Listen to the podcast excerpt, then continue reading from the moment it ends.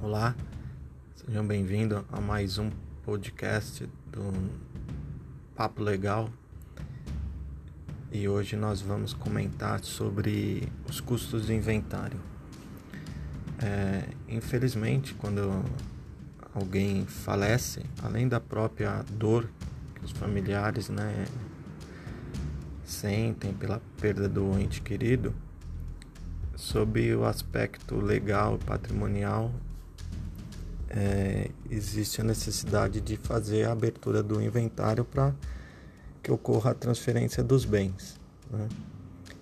E, como outras questões envolvendo sempre o judiciário, é, causa bastante dúvida a questão de saber qual que é o valor que vai se gastar para o inventário, qual o custo do advogado, de, de impostos, é, enfim uma avaliação financeira. As pessoas precisam até entender para se programar é, de que forma pagar isso, né?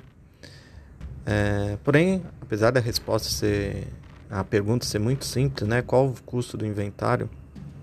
Eu diria que talvez seja uma das respostas mais complexas para no âmbito do direito, principalmente na área da, de família e sucessões. Isso porque quando a gente fala em inventário, em custos, em é, procedimentos, a gente obrigatoriamente precisa entender realmente qual que é o patrimônio a ser partilhado. A questão do patrimônio, eu diria que é fundamental importância, é porque é isso que vai ser a causa geradora de vários tributos, muitas vezes até mesmo de uma análise de é, previsão de valores e as pessoas é, de forma equivocada elas muitas vezes acham, acham que o valor é, total do patrimônio é o que vai ser informado no inventário. Quando na verdade muitas vezes, principalmente se existe viúvo, cônjuge, algumas outras situações, é somente metade do patrimônio que ele vai ser motivo de ser inventariado, porque a gente tem aí uma uma situação que a gente chama de meação. Né? Então, muitas vezes nós, advogados, é, às vezes somos até bastante criticados né, pelos clientes. Ah, mas você não consegue me passar o valor do inventário agora? Eu, é só essa situação? Não, realmente é muito difícil. Porque a gente depende de informações, entender quem que são os herdeiros, quais são as situações dos bens, quando tem imóveis, é, entender se esses bens estão todos regularizados com as suas matrículas, muitas vezes tem valores em, em, conta corrente, entender se tem valores em ações, quando tem carro, entender se o carro está no nome, se tem é, dívida, ou seja, acaba sendo um universo de variáveis absurdas e que não tem outra forma de fazer uma previsão orçamentária sem se aprofundar nessas é, nesses pequenos detalhes, né? São, eu diria que são pequenos grandes detalhes que acabam é, refletindo numa avaliação maior de custo profissional do advogado. É, existe uma outra questão que às vezes as pessoas também não conseguem compreender. Não necessariamente o valor que o advogado vai cobrar para o inventário está atrelado exclusivamente com o valor que vai ser partilhado. É muito pelo contrário. Não raramente, às vezes, você vai fazer um, um inventário de, vamos supor, 2 milhões de reais, uma pessoa que tem 4, 5 imóveis, é, ele é muito menos trabalhoso do que às vezes você vai fazer um inventário de uma família que tem só um imóvel, mas os seus herdeiros estão é, eles estão brigando entre si e esse imóvel, vamos hipoteticamente, ele não está tudo organizado na parte de matrícula de imóvel e outras situações. Então, é, a questão patrimonial ela é essencial e é, eu diria que assim decisiva é, com relação à parte de tributos, porque isso a gente não tem muito do que fugir, não, às vezes as pessoas acham que dá para tentar negociar, é, mas a gente sabe que não. O tributo vai para o governo, que é o ITCMD, e o governo ele tem um, uma tabela fixa que hoje está de 4%, e é aquilo, tem que pagar aquilo e não tem é, o que fazer. Né? É, Em alguns casos você consegue um parcelamento, mas isso é, tem que ver a regra, né? Se o valor vai conseguir atingir esse parcelamento junto à fazenda, esse valor atualizado. Então são várias, várias, várias é, situações que acabam tendo um desfecho de acordo com cada caso. A outra questão quando a gente envolve para saber quais são os custos é entender realmente é, como que está é, a relação entre os herdeiros, né? Porque existe a possibilidade dos, do inventário ser feito em cartório extrajudicial, principalmente quando não há menor, quando tem é, todos os herdeiros já estão é, de forma consensual, o patrimônio já é, é, a pessoa já sabe, né, qual é, já foi levantado tudo, então você pode chegar num cartório e vai fazer esse inventário lá.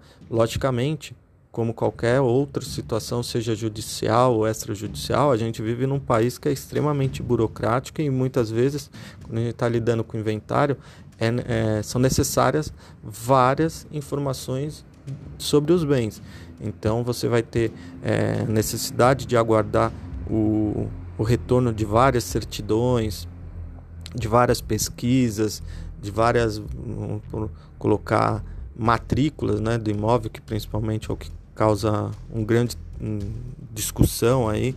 É, quando a gente tem imóvel financiado, precisa entender se o, no contrato existe o que a gente chama aqueles é, é, seguro prestamista, que com falecimento quita a dívida, é, a, a, própria existência de dívida do falecido precisa entender qual a origem, se essa dívida ela vai ter algum seguro ou não que vai ser capaz de quitar, se essa dívida vai atingir alguns bens ou não. É, quando a gente está falando em imóvel, quando tem um cônjuge sobrevivente, a gente vai ter que avaliar se o cônjuge que ele tem direito à moradia, ele vai continuar morando naquela residência ou não. Então são inúmeras variáveis e é a conjuntura dessa análise feita pelo profissional que ele vai conseguir apresentar uma perspectiva de valor. Esse valor, logicamente, é, ele é variável até em decorrência de alguns estados no país e principalmente ele só vai ter um norte mais específico quanto quando o advogado tiver acesso a todas as informações. É, é muito normal e é natural que muitas vezes a gente chega, conversa com o cliente, olha, o seu inventário ele vai custar X, mas depois que a gente tem acesso aos documentos, aquele cenário mude. Então, aquilo pode custar menos do que X ou pode ser é, até mais do que aquilo. Por isso que a gente aqui no escritório a gente tem a cautela de evitar passar valores antes de ver os documentos. Primeiro porque é, a gente pode criar uma expectativa equivocada no cliente, né? Que ele pode achar que ele vai pagar X e depois é, esse valor suba para 2x. Então a gente poderia é, causar um descrédito do, do, do, nosso serviço. Isso a gente não acha muito interessante. E a outra situação é que é, somente realmente quando a gente tiver esse macro cenário que é gigantesco aí é, sobre as questões do inventário, a hora que compila-se todas as informações, que realmente a gente vai chegar e vai avaliar qual o melhor procedimento, avaliar custos de cartório, emolumentos de cartório, fazer uma comparação com as custas judiciais, qual, quais são os benefícios é, e prejuízos é, em adotar, adotar um, um, método em detrimento do, do outro. Então, infelizmente, não há como antever é, uma previsão orçamentária de inventário. Até porque, assim, é, a, a OAB, né, a OAB que, que regula a advocacia no país, ela tem uma tabela que é, ela serve de parâmetro, mas cada advogado pode cobrar o valor que ele entender é, justo pelo aquele serviço que ele está prestando, né? Então, por isso também que existe um advogado que às vezes é mais novo, ele pode cobrar um valor menor. Às vezes você tem um advogado é, de uma banca mais renomada e é um profissional mais qualificado, pode ser que ele venha querer cobrar mais. Então, assim, existem inúmeras variáveis, é, não tem como é, antever se está certo ou errado, se está caro, se está barato, se aquilo é justo ou não, porque é, vai muito da relação entre o, o cliente e o advogado.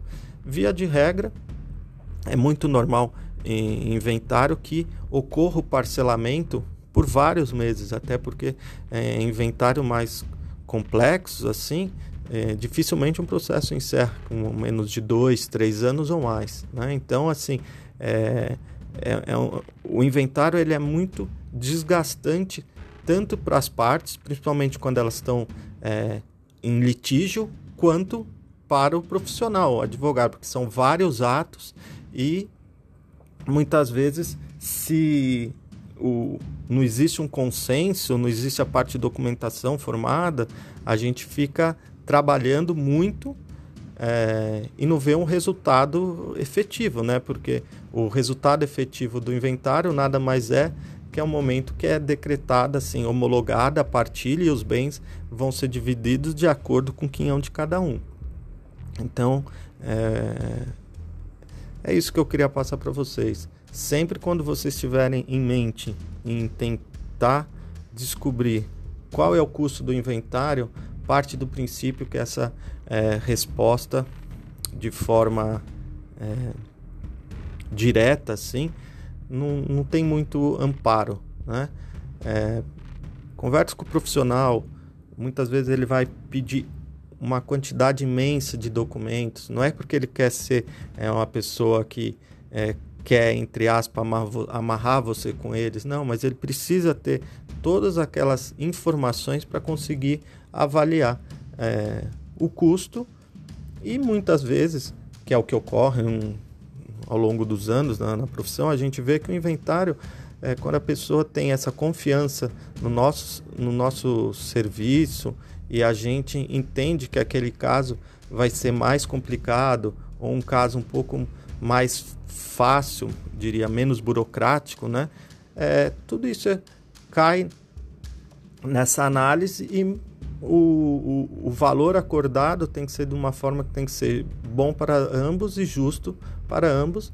E muitas vezes o valor do, do advogado, a grande parcela, ela é paga no final do inventário, quando a pessoa incorpora algum bem, ou vende algum bem, ou tem acesso a qualquer hum, é, recurso que estava em conta, é esse momento que o, o, o advogado trabalha. Então, muitas vezes ele trabalha 5, 6 anos, às vezes ou mais, sem receber nenhum valor e atuando muito para que o inventário é, ele tenha o seu regular andamento. Tá? O, o, o áudio foi um pouco extenso, é, acima do que normalmente a gente posta, mas talvez tenha sido a melhor forma encontrada para esclarecer a dúvida de vários que vários clientes que têm que nos procuram diariamente bom? Um grande abraço.